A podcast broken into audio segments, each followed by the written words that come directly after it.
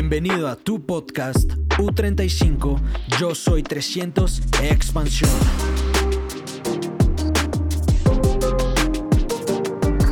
¿Cómo es que nosotros empezamos a desarrollar esta oportunidad?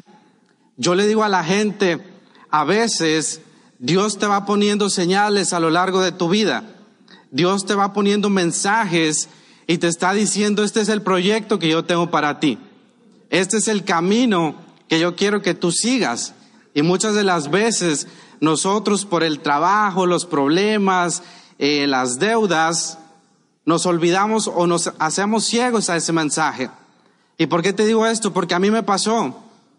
Eh, yo soy el segundo de cuatro hermanos, eh, nací en el estado de Oaxaca y en México.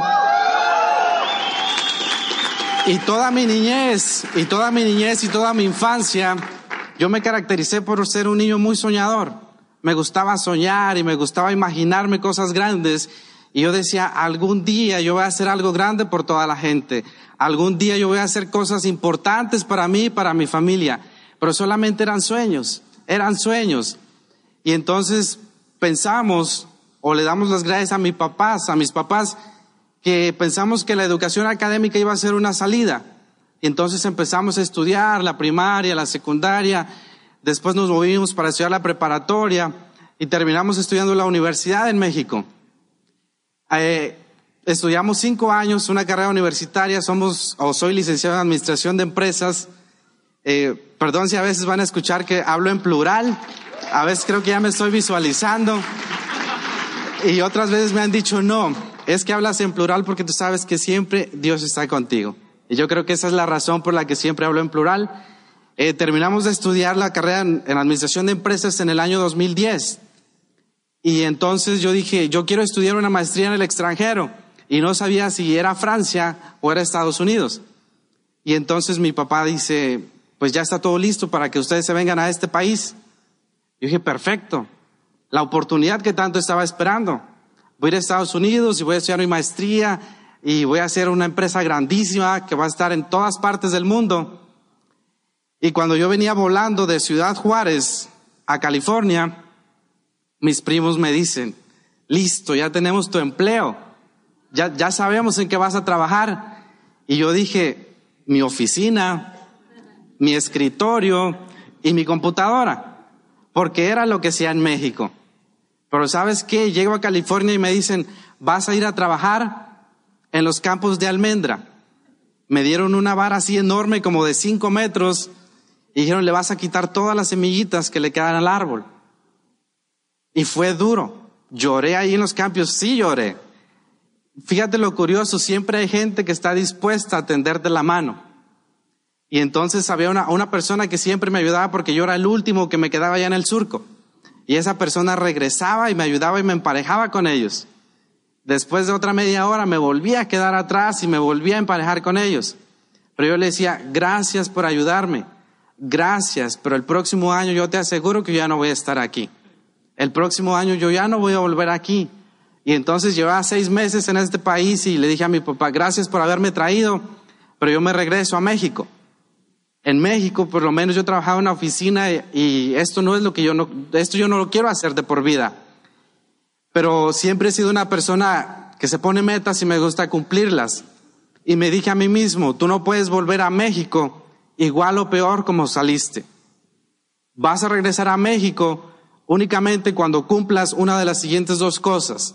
La primera, que termines tu maestría en negocios internacionales o la otra, que te vuelvas bilingüe, 100%. La primera que cumplas, entonces puedes regresar. Y era lo único que me mantenía. Yo decía, me voy a quedar aquí, pero tengo que hacer esto en serio. Tengo que buscar otras cosas en la vida. Y entonces, un joven soltero también va a mi casa y me presenta la información. Empezó a hacer ahí las bolitas que tienes que meter a no sé cuántos. Y le dije, tengo que vender como un millón de pastas para que yo tenga ingresos en ese negocio. Ah, porque así lo entendí y le dije, muchas gracias, yo no estoy interesado, te puedes ir. El muchacho se fue. Y me negué a iniciar la oportunidad. ¿Se acuerdan que le comenté de los mensajes? ahorita en este momento yo he podido ligar una serie de señales y mensajes que estaban allí en el camino y que yo me negaba a verlos. El primer mensaje es que cuando yo vengo a este país, el oficial de inmigración o las leyes de inmigración dicen, si tú tienes más de 21 años, tú ya no puedes ingresar a este país legalmente. Yo tenía más de 21 años y el oficial de inmigración dijo, no, aquí está tu residencia, tú puedes entrar a Estados Unidos. Casualidad o coincidencia, pero fue la primera señal. Segunda señal, el muchacho que me presentó la oportunidad y que lo rechacé. Y entonces yo empecé a ir a la escuela y empecé a ir a la escuela y a prepararme. Y mi hermana, la menor, viene de vacaciones de México para acá. Y estaba tomando clases para obtener su GED. Y el maestro del GED le dice, ¿sabes qué? hay una oportunidad para que tú trabajes en una oficina. Y ella me dice, es que yo solamente vengo de vacaciones, me voy a regresar a México. ¿Qué te parece si el que va a aplicar para ese, trabajo eres tú? Y le dije, no, ¿cómo? Si el trabajo te lo ofrecieron a ti. Entonces ella hizo la llamada, ella programó la cita, ella manejó y me llevó a la oficina a hacer la entrevista. Y el trabajo que en un principio estaba destinado para ella, me lo quedé yo. ¿Y a dónde llegué a trabajar? Llegué a trabajar en Equipo Visión. Fui empleado del señor Juan Ruelas por un año. Tercera señal de que este era el propósito que Dios tenía para mí. Y yo me negaba a verlo. Empecé a trabajar en la oficina en la parte de edición de audios. Yo empecé a editar audios por un año. Entonces aquí es donde me gusta hacer el comentario y le digo a la gente, yo sé que allá afuera hay gente negativa, yo sé que allá, afuera hay cocodrilos, caimanes, lo que sea. Y entonces yo le digo a la gente, yo era el presidente de ese club. Porque era lo que yo me dedicaba, yo me dedicaba a criticar a todos los líderes.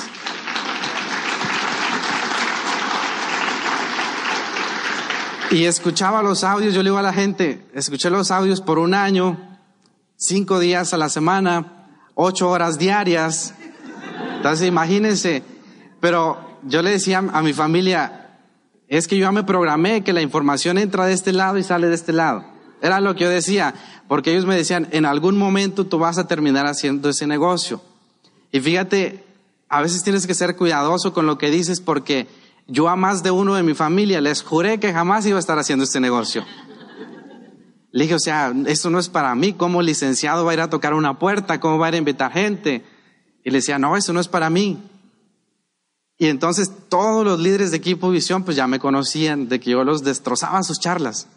Porque yo le decía, mira, aquí no lo dijiste bien, aquí te equivocaste, esta pareja habla más bonito que tú, ni siquiera tomas bien el micrófono, o sea, un montón de críticas nada más.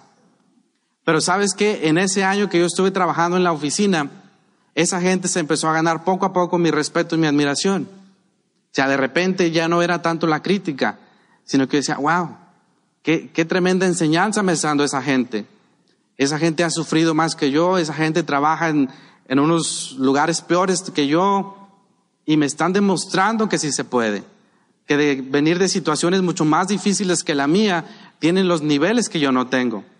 Y poquito a poquito, ellos se fueron ganando ese respeto. Hasta que un día hubo una historia, eran las 8 de la mañana, estaba iniciando eh, mi día de trabajo. Me levanto del escritorio y le digo a toda la oficina, ¿sabes qué? Ya no más, me voy, yo voy a hacer este negocio. Pero a los cinco minutos después, me dije a mí mismo, estás haciendo el ridículo, Luis, mejor siéntate. Les dije, es broma, aquí yo estoy a gusto y me volví a sentar. Seguí editando audios y entonces yo le digo a la gente, yo, yo vi lo que hay más allá. Yo sé que muchos de los que estamos aquí hacemos este negocio por fe, porque alguien, nos ha dicho que hay una recompensa más allá. Yo sin ser socio de Amway, yo tuve el privilegio de ir a una Achievers y no era socio. Fui porque era empleado de la oficina y los empleados nos toca que nos capaciten cuando son los Achievers. Fue en el año 2013 en Miami, yo creo. Entonces yo vi lo que hay allá. Yo visité las casas de los diamantes, yo me subí a los carros de los esmeraldas. O sea, a mí ya nadie me podía engañar. En serio, yo le digo a la gente, Si tú estás aquí por primera vez, yo ya te ahorré un año de investigación. Yo ya investigué por ti.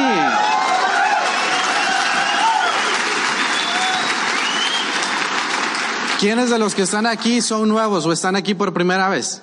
¿Se podrían poner de pie, por favor? Y un fuerte aplauso para todos ellos. Un fuerte aplauso. ¿Sabes por qué te aplaudimos?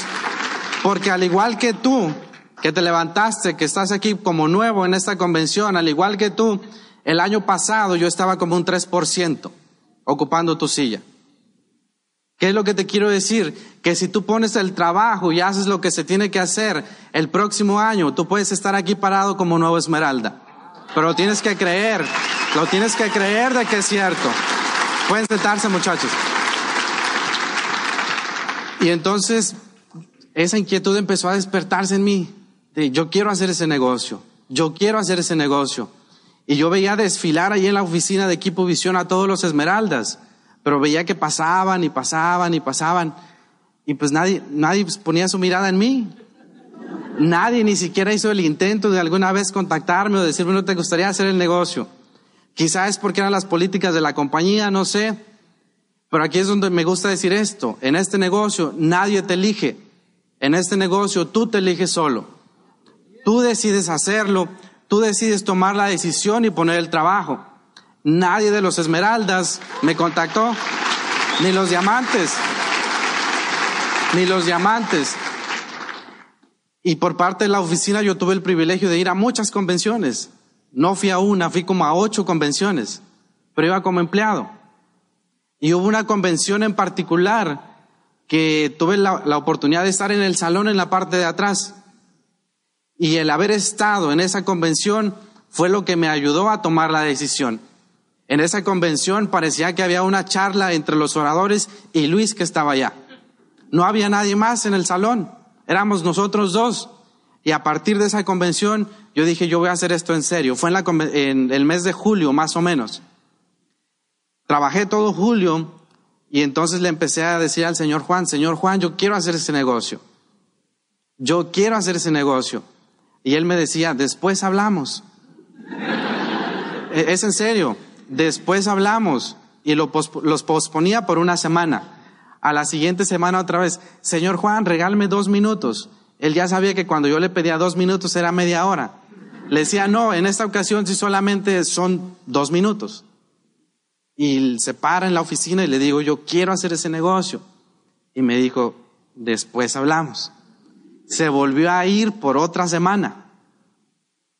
A la siguiente semana regresó y le dije, ahora sí ya me va a firmar. Dice, es que tú sabes que si trabajas para mí, yo no te puedo invitar al negocio. Tienes que decidir si hacer el negocio o seguir trabajando para mí. Pero ¿por qué yo? Si hay muchos esmeraldas. Me dijo, o sea, ¿quién de todos los, los esmeraldas te gustaría que te auspicie? Le dije, pues sí hay muchos, pero usted está aquí local en Fresno, pues entonces usted. Y me dijo, la única forma de que yo te voy a auspiciar en el negocio es que renuncies. Y yo dije, ok, si esa es la solución, me puse a hacer mi carta de renuncia, le dije, aquí está mi carta de renuncia, yo quiero hacer ese negocio. Y así fue que inicié. No te estoy diciendo que tú tienes que dejar tu empleo. Yo lo tuve que hacer porque fue una decisión personal y porque no tenía salida aparte. Entonces lo hice y me dijo, lo, vamos a hacer de la siguiente manera.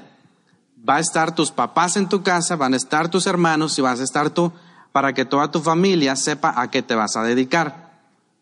Listo, hicimos la cita, fue un lunes 11 de agosto del 2014. Fíjense cómo las fechas todavía están frescas. Llegó a la casa, él y su esposa, la señora Alicia, y se sientan a darme, bueno, me dan el plan, yo estaba ahí con mis papás, y yo decía, ya que termine, ya que termine. O sea, ni le estaba poniendo atención al plan, yo lo que quería era que ya trae la aplicación y fírmale. Terminó el plan y me dice, esta es la forma que hay que llenar. Le digo, listo, aquí está el dinero, ¿qué hay que hacer? Y empezamos el negocio. Ese mismo día le dije, mire, yo ya sé qué hay que hacer, aquí está mi cartulina de los sueños, aquí está mi lista de prospectos, este es el mapa de la región de donde yo quiero trabajar, porque lo voy a hacer en serio. Y la señora Alicia en una ocasión había dicho, nadie después de mí ha hecho una lista de 100 prospectos. Y entonces le digo, pareciera que lo hice a propósito, no lo hice a propósito, pero le dije, señora Alicia, aquí está mi lista de prospectos. Y empezó a pasar una página y empezó a pasar otra hoja y otra, iba como en la hoja número 5. Y me dice, pues, ¿cuántas, ¿cuántas personas son? Le digo, en esa lista hay 246 para iniciar. Para iniciar. Porque era la determinación y la seguridad que yo tenía que lo iba a hacer en serio. Entonces yo desde que inicié el negocio y desde que firmé la aplicación, mi meta siempre fue esmeralda. Para mí nunca existió un platino y nunca existió un zafiro y no es porque sean niveles inferiores ni nada. Las personas que tienen ese nivel, su trabajo les ha costado, se han esforzado para estar ahí y mi respeto para ellos. Pero para mí el primer escalón en este negocio era la esmeralda y por eso corrimos. El señor Juan ese día me dejó su pizarra, me dejó aplicaciones y le decía a la, a la señora Alicia, pero él no ocupa aplicaciones y es nuevo, acaba de firmar. Y la señora Alicia le decía, déjale aplicaciones, yo sé lo que te digo. Me hizo una cita al día siguiente a su casa a las 11 de la noche. Me dijo, te veo mañana en mi casa a las 11 de la noche. Perfecto. Yo llego a su casa a las 11 de la noche, llego con traje, llego con corbata y me dice, ¿de dónde vienes? De ir a dar planes. Al día siguiente de yo haber firmado en el negocio, yo estaba dando planes. Que sabía dar el plan, no sabía dar el plan pero tenía que tomar esa iniciativa. Pero estaba aprendiendo. Estaba en ese proceso de aprendizaje.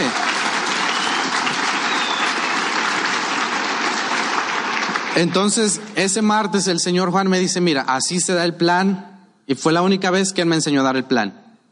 La gente tiene la idea de que él sale dos o tres veces conmigo por semana a contactar gente, a dar planes. No, desde el día que yo firmé, me enseñó una vez y fue todo. Fue todo. Porque yo siempre le dije, usted tiene su negocio, este es mi negocio, usted me presentó la oportunidad, es, usted me está enseñando lo que sabe, pero es mi responsabilidad de mí hacia abajo crecerlo. Y fue que empezamos a trabajar. Eso es lo maravilloso de este negocio, de que es tu negocio y que tú decides hasta qué nivel lo quieres llevar. Y qué bonito que no llegues tú solo, Ahora que fuimos a, Ada, Michigan, a la corporación, qué bonito es que vengas tú y tres platinos más contigo. Eso es lo bonito, porque a eso invitas a la gente, a ganar. A eso invitas a la gente y tienes que ayudarles a ganar. Yo siempre he seguido todas las sugerencias que el señor Juan me ha dado. La única que no le obedecí fue que él me dijo, mira, Ve allá afuera y búscate a los cinco más negativos de tu familia y practica con ellos. No firmes a nadie. Lo hice, pero con la novedad de que dos de esos cinco se firmaron. Se firmaron porque era el entusiasmo que yo traía. Y me dijo el señor Juan, pero te dije que no firmaras.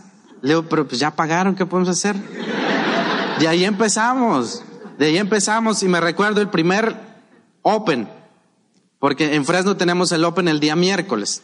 Entonces yo firmé un día lunes, el día martes salí a dar planes y el día miércoles me dicen ellos, te presentas al Open.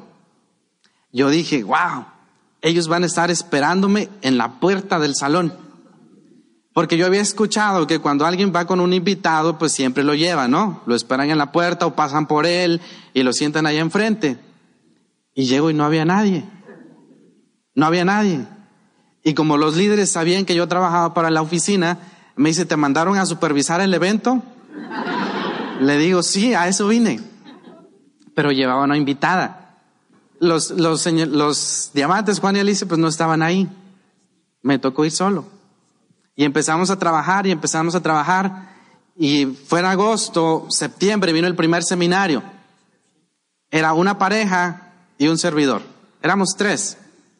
Y después del seminario me le acerco a los oradores y le digo, ¿podría dirigirle unas palabras a mi organización? Y él inocentemente y sin saber me dice, claro que sí, júntate a tu grupo. Le digo, es que son ellos dos y yo. Pero desde ese seminario le dije, pero no se preocupe porque nosotros vamos a trabajar para que nosotros seamos la mitad del salón. Y vino la convención en octubre.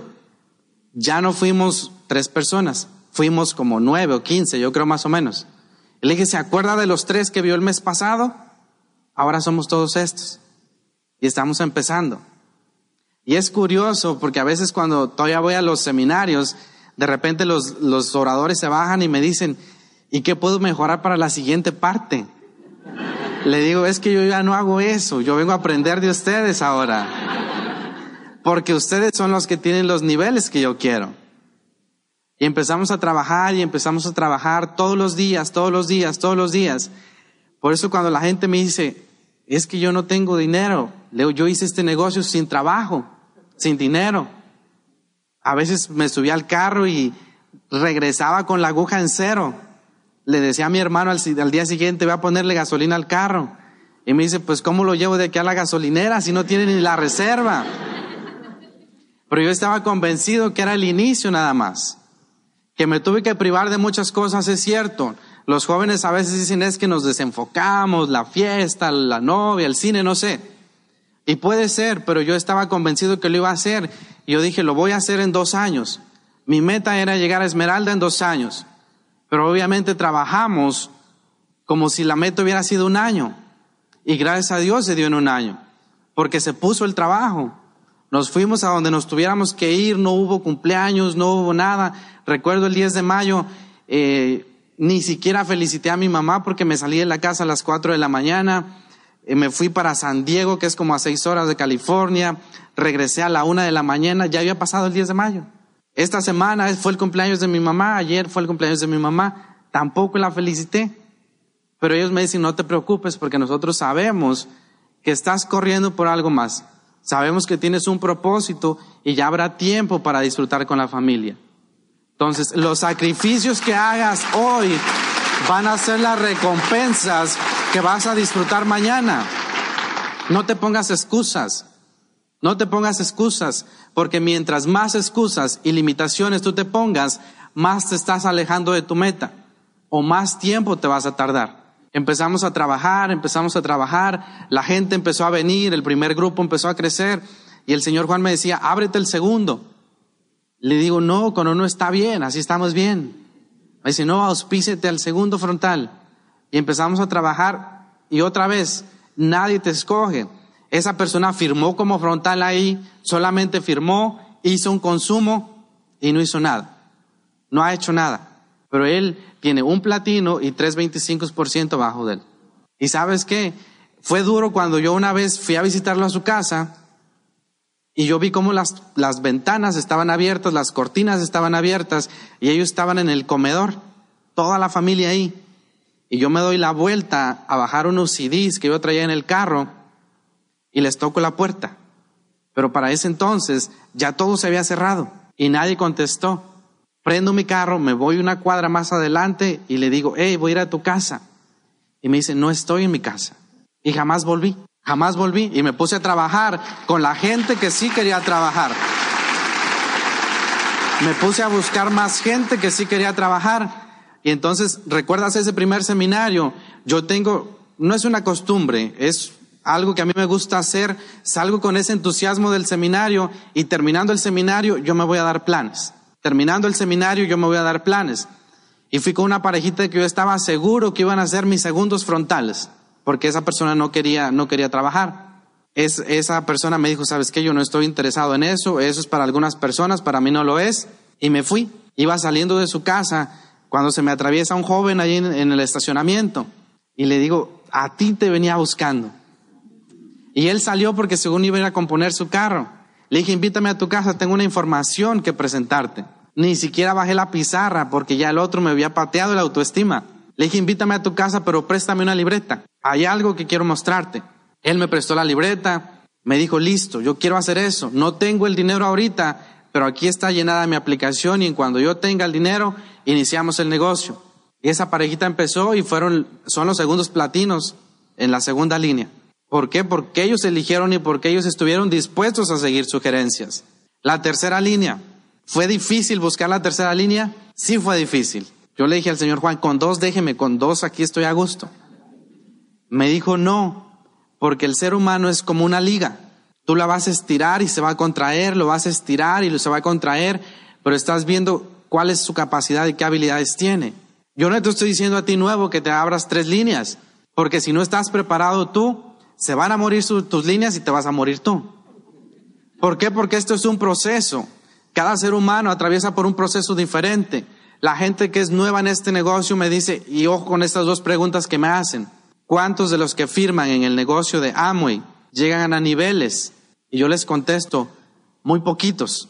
Le digo, pero me hiciste la pregunta incorrecta. Si tú me preguntas cuántos de los que firman en el negocio de Amway y hacen lo que tienen que hacer llegan a niveles, la respuesta es todos. Una cosa es firmar y otra cosa es hacer el negocio. Entonces, en este caso, tú pregúntale a tu auspiciador, a la gente que te está ayudando, cuál es la mejor estrategia para ti. Y entonces yo dije, listo, el señor Juan me dijo que tengo que auspiciar el tercer frontal. ¿Para dónde corro? Tenía conocidos en Los Ángeles, cuatro horas de Fresno, pero mis papás siempre han sido muy protectores y me decían, es que tú no puedes manejar solo hasta Los Ángeles. Tú odias manejar, ¿qué vas a hacer allá en el tráfico? Ok, que te acompañe tu hermano. Mi hermano es el menor, el más pequeño de los hermanos, 23 años.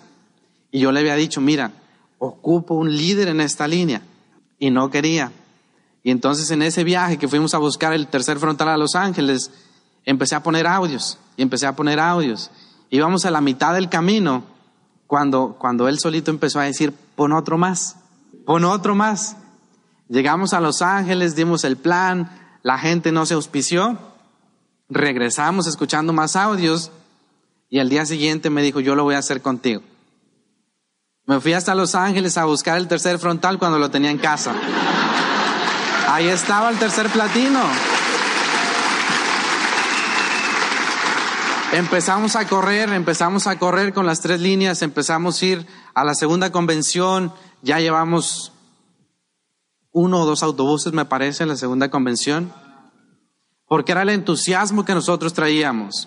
O sea, la gente no te va a seguir porque también das el plan. La gente va a seguir por esa emoción que tú transmites. Yo me he tocado gente cuando he ido a tocar la puerta y me dicen, a mí me han venido siguiendo 12 años con ese negocio. Me han cansado y me han cansado. Le digo, solamente escúcheme. Y después de esa charla, me dicen, tú tienes algo diferente. Yo quiero hacer ese negocio contigo. ¿Cuál es esa diferencia? La emoción y el entusiasmo que nosotros traemos. Simplemente yo les he dicho, ustedes van a llegar y ellos me creen. ¿Por qué? Porque es lo que yo aprendí.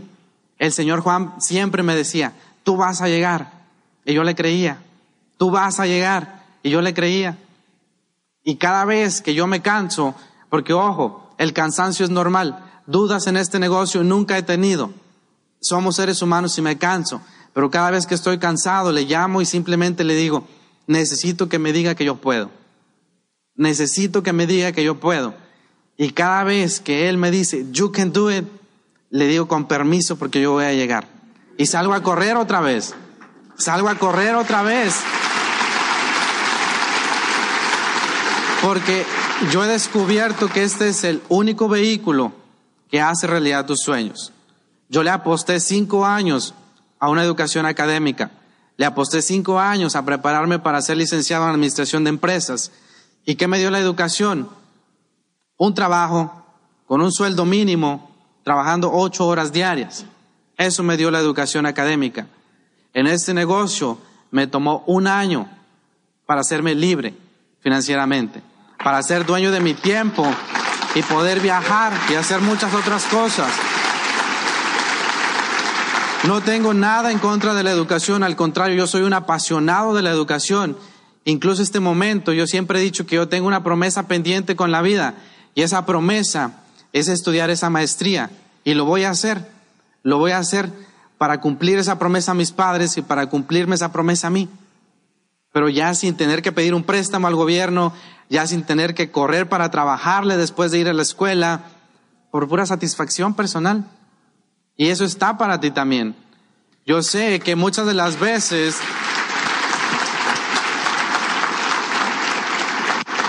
muchas de las veces o la mayoría de las veces tus líderes te han dicho, identifica tu sueño. ¿Qué es lo que te va a mover a hacer este negocio? Y es cierto, a veces quizá ya estás cansado de escuchar lo mismo, pero yo te lo vuelvo a repetir. Identifica tu sueño, porque ese es el combustible que te mueve en este negocio. Yo cuando inicié, yo dije, yo voy a hacer este negocio para dejar de trabajar. Y cuando me vayan a reconocer como Esmeralda, voy a rentar una limusina y voy a buscar un trabajo X para que vayan por mí y eso salga en el video. Ese era mi sueño. Pero estando un día en la sala de mi casa, yo dije, eso no te va a mover, eso no te va a llevar a ningún lado. Y de repente, estando ahí en el sofá de la casa, empiezan a pasar las imágenes de una señora, empiezan a pasar las imágenes de una mujer, una mujer que entregó su vida por nosotros, una mujer que nunca estuvo con su esposo, porque su esposo se venía a este país a trabajar y ella se quedaba con sus cuatro hijos en México. Una mujer que recibía cierto dinero al mes y ella se tenía que ver cómo distribuirlo con sus hijos. Y entonces esa mujer se vino de México no porque ella quería, se vino de México porque sus hijos se vinieron para acá. Y entonces yo le pregunté, mamá, ¿cuál es tu sueño? Y ella me dijo, lo único que yo quiero, hijo, es regresarme al rancho. Tener diez o cinco gallinas y otro par de animalitos ahí, eso es lo que yo quiero. Yo dije, wow, Qué tan grande es el amor de una madre y es capaz de hacer todo eso por sus hijos. Se vino a Estados Unidos y empezó a trabajar otra vez. Y entonces yo me prometí a mí mismo que este negocio lo iba a hacer por ella. Y hablé con ella y le dije, mamá, te pido solamente un año para hacer este negocio. Solamente un año. Y después de ese año, tú jamás vas a volver a trabajar para nadie más. Y ese fue mi sueño que me mantuvo corriendo todo este tiempo. Porque yo le dije, mamá, con nada te voy a pagar que me hayas dado la vida. Con nada te voy a pagar que me hayas dado alimentación y educación y techo, como hayas podido. Pero si está en mis manos que tengas una vejez digna y no tengas que sufrir humillaciones ni maltratos de alguien más. Y esa fue mi meta en este negocio. Y ese fue el motor que me mantuvo moviendo todo ese tiempo. Quizá para ti es un sueño muy pequeñito, pero para mí lo es todo. Y tú no sabes cómo cuando yo salía todos los días a dar planes, yo tenía ya elegida la canción que yo iba a poner. Y cada vez que yo me subía al carro y escuchaba esa canción, yo me ponía a llorar. Y me ponía a llorar porque yo decía, esto tiene que ser cierto.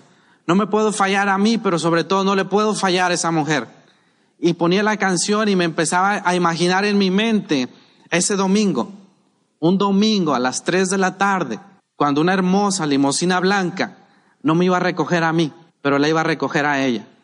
Iba a estar parada esa limusina en la parte de enfrente de ese restaurante, en la parte de enfrente, porque ese día mi mamá no iba a salir por la parte de atrás. Ese día ella iba a salir por la parte de enfrente y yo le iba a estar esperando ahí con mis hermanos, con mi papá y con toda la organización y yo le iba a decir, mamá, entrega tu gorra, entrega tu mandil, porque a partir de este día tú no vuelves a trabajar para nadie más. Y eso fue lo que me mantuvo corriendo. Eso fue lo que me mantuvo todo ese tiempo en el negocio. Yo no sé por qué vayas a hacer tú este negocio. Yo no sé por qué lo vayas a hacer. Quizá quieres una casa, quizá quieres un carro, quieres ayudar a tus hijos, quieres ayudar a tus padres. Lo que tú quieras está ahí. Pero tienes que identificar claramente y vivirlo todos los días. Yo le digo a la gente, tu sueño tiene que ser tal que te arranque una lágrima, que te erice la piel y que sientas la presión en el pecho. Y si eso no pasa, no te vas a mover en este negocio. Tienes que cansarte de hacer promesas y nunca cumplirlas. Tienes que cansarte de decirle a tus hijos, vas a tener una casa con una mascota, te voy a llevar de vacaciones. ¿Sabes que Tus hijos van a crecer. ¿Hasta cuándo vas a cumplir la promesa? Le dijiste a tus papás, los voy a ayudar. Ellos son, o ellos tienen puesta la esperanza en ti y están esperando a que tú los ayudes. No son eternos, se van a ir. Tus hijos van a crecer y también se van a ir. Y las promesas que hiciste, ¿para cuándo? No es justo que juguemos así con las personas. No es justo que soñemos, que hagamos soñar a nuestros hijos y que no les cumplamos. Si ya estás aquí, tienes la mejor oportunidad en tus manos para hacer realidad los sueños. ¿Qué vas a hacer con esa oportunidad?